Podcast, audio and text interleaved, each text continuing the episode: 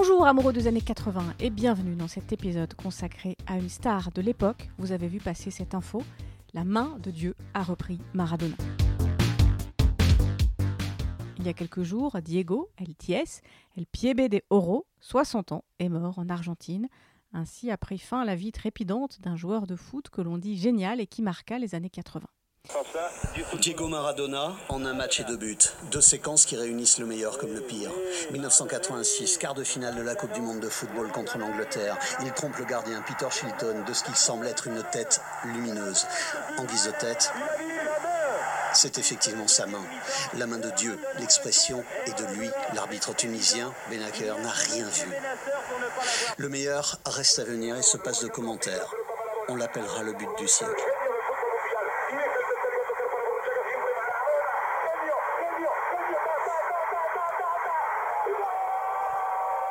Bradley, Red Butcher, Fenwick, Shilton, tous ces Anglais et un peuple britannique passés en revue, quatre ans après la guerre des Malouines, pour un chef-d'œuvre absolu. Maradona, le pire et le meilleur. Mais alors pourquoi consacrer un épisode de podcast au foot alors que je dois confesser que je n'y comprends goutte quand mes amis m'emmènent au stade, à Lyon ou à Marseille quand même, hein? Oui oui oui. Après dix minutes, j'ai droit à un regard noir de mes amis et une remarque Non mais tais-toi, arrête de poser des questions, c'est pas l'endroit pour t'expliquer comment ça joue là.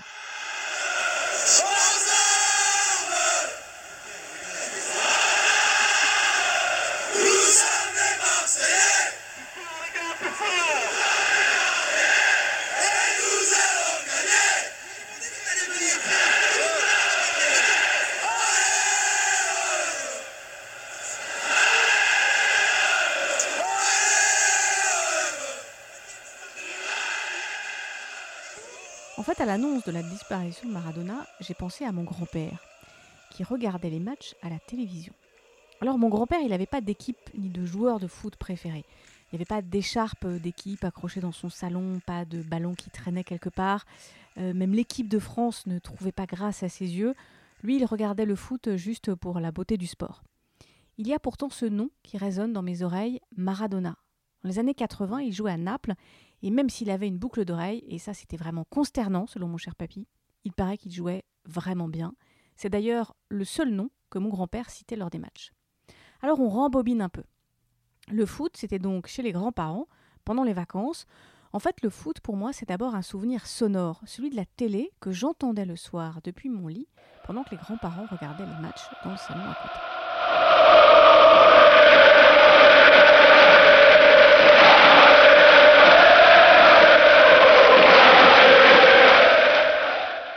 Pour moi, le foot, donc, ça s'entend avant de se regarder. Bien plus tard d'ailleurs, étudiante, j'écoutais à la radio des bouts de match de l'Olympique de Marseille pour faire un compte-rendu par téléphone à un pote euh, le temps qu'il rentre chez lui quand on faisait des soirées. Ouais, j'étais étudiante avant les smartphones. Revenons à mes grands-parents. Les soirs de match, ma mamie nous autorisait, ma petite sœur et moi, à regarder 5 minutes du début du match. On voyait donc des mecs, en rouge ou en blanc, courir sur le terrain. Je me souviens d'un Italien qui faisait semblant d'être blessé par les gars d'en face. Non, mais il joue la comédie, grommelait papy. Et puis il y avait ce petit joueur trapu, là, bouclé, qui courait et qui marquait des buts. 115 buts sous le maillot du FC Naples, indique le, le journal L'équipe. Si j'en crois ce journal et les réactions des gars autour de moi à l'annonce de la mort de Maradona, le foot a quand même perdu le meilleur joueur de tous les temps. Alors, j'ai calculé, il est quand même peu probable, vu mon jeune âge de l'époque et le décalage horaire, que j'ai vu la Coupe du Monde de 1986, le fameux match Argentine-Angleterre, le célèbre but avec la main de Dieu à la 51e minute, et le but suivant de Maradona, 5 minutes plus tard, le but du siècle, où il garde la balle au pied pendant 60 mètres avant de marquer. Moi, si j'ai vu Maradona, je crois que c'est plutôt sous le maillot de Naples, et ensuite, bon, dans les pages faits divers.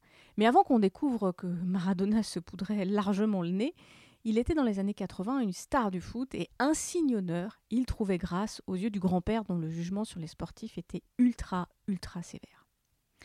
Maradona et l'annonce de sa disparition, eh ben, ça m'a fait penser à mon grand-père. Ces derniers jours, je l'ai revu, le papy, hein, pas le footeux, assis dans son fauteuil, dans son salon, puis dans sa véranda, assis face à cette télévision, dans le noir, et regardant l'écran avec des lunettes de soleil. Oui, mon papy regardait sa télé le soir avec ses lunettes noires. Avec ma petite sœur, ça nous faisait marrer. Ma grand-mère faisait les gros yeux, il fallait pas se moquer. J'ai mis du temps à comprendre pourquoi cette coquetterie, pourquoi il sortait ses lunettes noires pour regarder la télé la nuit. Jusqu'à ce que, à mon tour, je chausse des lunettes noires les jours de pluie, dans le métro ou à mon bureau. Mon grand-père était un grand migraineux. Il supportait mal la lumière, y compris celle de la télévision. Et les lunettes, bah, ça lui permettait de soulager ses yeux en cas de crise. Dans la famille, on n'a pas tellement hérité de l'amour du ballon rond. Par contre, le gène de la migraine est bien arrivé jusqu'à moi et un mien cousin. Alors, je ne sais pas si ce cousin, lui, euh, chausse les lunettes. Je ne sais pas s'il regarde le foot à la télévision. Moi, pas, sauf si les Bleus sont en finale de la Coupe du Monde exclusivement. Mais moi, je bosse souvent devant mon ordi avec des lunettes. La première fois, ça étonne un peu les collègues. Et alors, on est obligé de dire oui. Alors, en fait, je vais vous raconter. Mon grand-père regardait le foot à la télévision. Bon, il y a un petit moment que mon grand-père en question n'est plus là. Et j'imaginais pas un jour en faire un épisode de podcast, alors bah, merci Diego.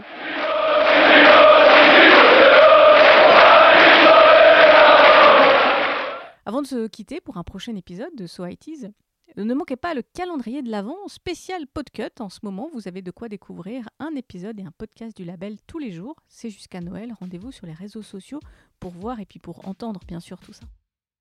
Et si vous avez envie, eh ben racontez-nous aussi votre Maradona.